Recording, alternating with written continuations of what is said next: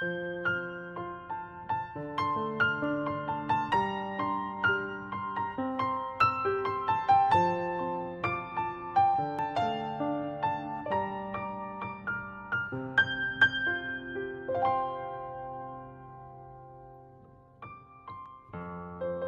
爱的小朋友、大朋友们，你们好，我是小磊。故事时间到了，请你乖乖躺在床上，准备听故事。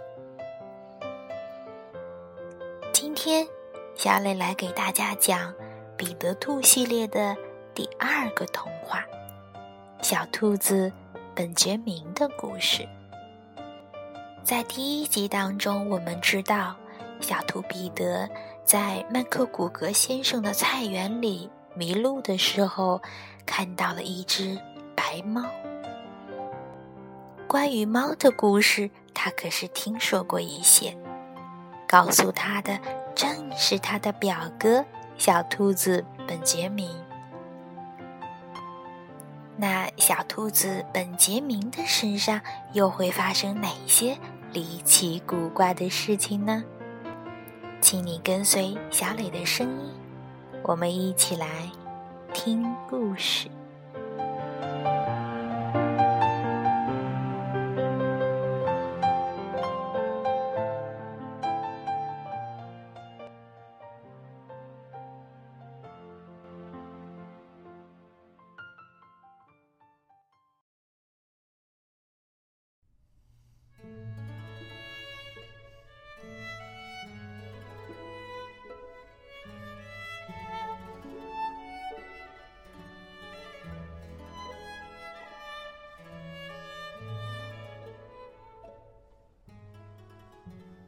小兔子本杰明的故事，英国碧翠克斯波特著，曹介译。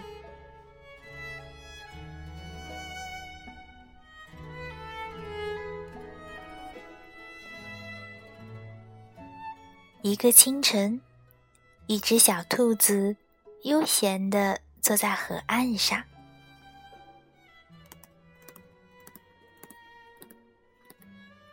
竖起耳朵，听到一阵哒哒的马蹄声。一辆轻便双轮马车沿着大路驶了过来。麦克古格先生赶着马车，麦克古格夫人就坐在他的身边，头上戴着他那顶最漂亮的无边女帽。当麦克古格先生的马车刚刚驶过，小兔子本杰明便顺着堤岸滑到了大路上，马上跳起来去找他的亲戚了。他的亲戚们呢，就住在麦克古格先生菜园后面的树林里，在树林中。到处都是兔子们居住的沙洞，其中最整洁、沙子最多的一个沙洞里，住着小本杰明的姑妈，还有他的那些表兄妹——弗洛普西、莫普西、绵绵，还有一个小彼得。老兔夫人是一个寡妇。他靠编织兔毛手套、暖手笼为生。一次，我在集市上还买了一双他编织的手套呢。另外，他也卖一些草药、迷迭香茶叶和兔子专用烟草。我们将这些兔烟称为薰衣草。其实，小本杰明。并不太情愿看到他的姑妈。他绕到大丛树的后面，几乎撞上彼得表弟的头。小彼得正独自坐在那里，看上去，小彼得的心情并不大好。他身上裹着一条红色的棉披巾。彼得。小本杰明悄声问道：“谁抢走了你的衣服？”小彼得回答：“麦克古格先生菜园里的稻草人。”然后他向本杰明讲述了自己在麦克古格先生的菜园被他一路追赶的经过。正是在那里，他跑丢了鞋子和外套。小本杰明挨着表弟坐下来，然后蛮有把握地告诉表弟：“麦克古格先生已经乘着轻便双轮马车出门去了，而且麦克古格夫人也在车上。他们肯定会外出一整天。”因为麦克古格夫人戴着她那顶最漂亮的无边女帽，小彼得说：“他真希望今天会有一场大雨。”这时，老图夫人的声音从沙洞中传来：“绵绵，绵绵啊，要多带一些柑橘回来呀。”小彼得说。他觉得，如果能出去散散步，心情可能会好一些。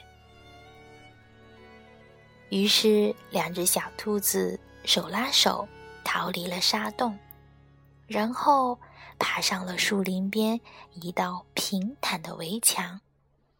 在这里，他们可以俯视麦克古格先生的整个菜园。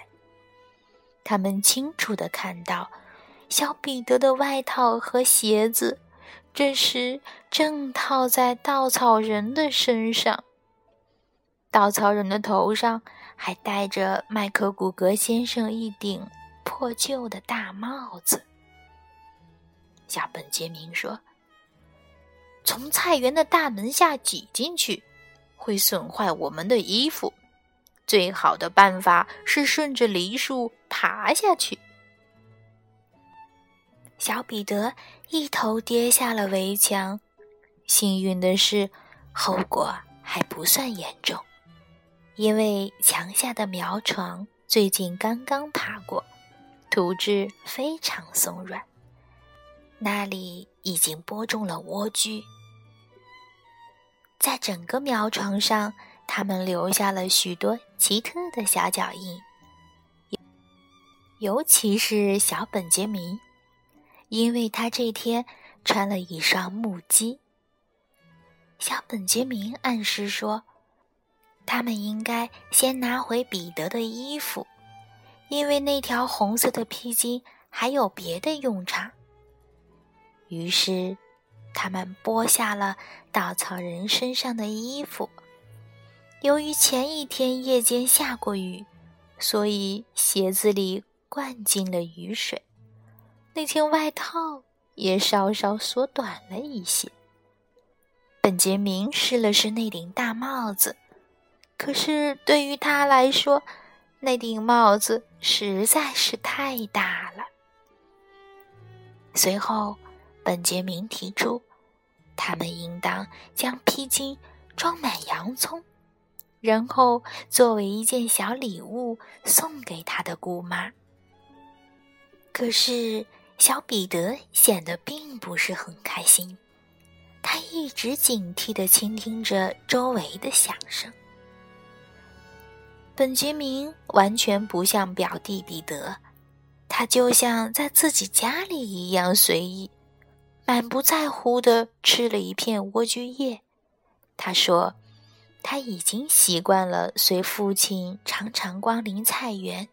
然后摘些莴苣回去作为星期天的晚餐。小本杰明的爸爸就是老本杰明先生。的确，莴苣的味道很是鲜美。然而，小彼得没有心情吃任何东西。他说：“他想回家了。”不一会儿。他披巾里的洋葱便丢掉了一半。小本杰明说：“他们带着一大包蔬菜，不可能再爬上梨树顺原路回去了。他带着彼得大胆地走向菜园的另一头，阳光照耀着红色的砖墙。他们沿着墙下的一条小木板路，一直向前走去。一群小耗子坐在家门口的台阶上，正在敲樱桃核吃。他们好奇地眨巴着小眼睛，看着小兔子彼得和本杰明走在小木板路上。不久，彼得披巾里的洋葱又掉了几个。他们经过一个堆放花盆、木架和浴盆的地方。这时，小彼得听到了一种非常可怕的声音。这种声音，他可是从来没有听到过。他吓得瞪大了眼睛，大的简直有棒棒糖那么大。他突然停下的时候，就在他表哥前面一两步远，在小路拐角的地方，两只小兔子看到了可怕的一幕。小本杰明一看到那个可怕的东西，就迅速采取了行动。他带着彼得和洋葱藏进了一只大箩筐下面。那只猫站起身来，伸了伸懒腰，然后走向大箩筐，吸着鼻子，不停地闻着。也许。这只猫很喜欢那些洋葱的气味吧。总之，无论出于什么原因，这只猫一屁股坐到了大箩筐上。在大箩筐上，这只猫竟然一口气坐了五个小时。令人遗憾的是，我不能将彼得和本杰明在箩筐下的情景。描画下来，因为那里实在是太黑了，而且洋葱的气味太浓烈，熏得小兔子彼得和本杰明一直在流眼泪。太阳缓缓地沿着树梢落向地平线，暮色开始降临，天很晚了。可是那只猫依然窝在箩筐上。最后传来一阵噼啪啦、噼里啪啦的声音，从高高的围墙上还掉落下来一些碎泥灰。那只猫抬起头来，看见老兔子本杰明先生正昂首阔步地沿着菜园的墙头走了过来。他的嘴里叼着一支烟斗，吸着薰衣草，手里还拿着一根小鞭子。他正在四处寻找他的儿子。老兔先生可不惧怕任何一只猫。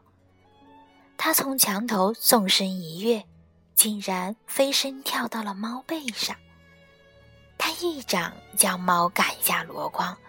再一脚将猫踢进了花房，最后还抓下了一把猫毛。那只猫一时受惊过度，以至于无力还击。老兔先生将那只猫赶进花房后，随手锁上了花房的门。兔爸爸走回箩筐旁边，揪着本杰明的耳朵。将儿子提出了箩筐，然后举起小鞭子，狠狠教训了他一顿。接着，他又抓出了他的外甥彼得。最后，老兔先生提着那包洋葱，压着两只小兔子走出了菜园。大约半个小时后，麦克古格先生返回了家中。他注意到了几件令他困惑不解的事情。看起来好像有人在他外出的时候走遍了他的菜园，其中一位还穿着一双木屐。只是那些脚印实在是小的太可笑了。另外，他怎么也想不明白，那只猫用什么办法将自己关进花房，然后又从外面将房门上了锁呢？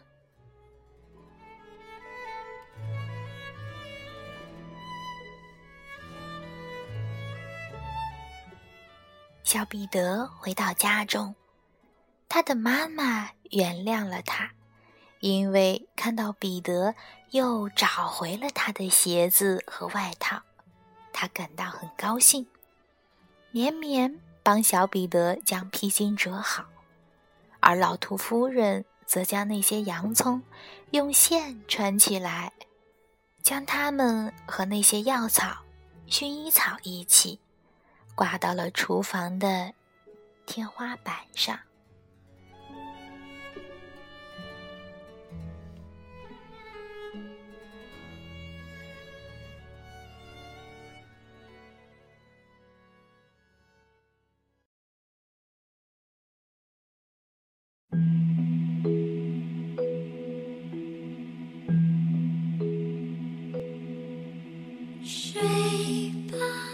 今天的故事就到这儿，请你闭上小眼睛，做一个甜甜的美梦吧，晚安。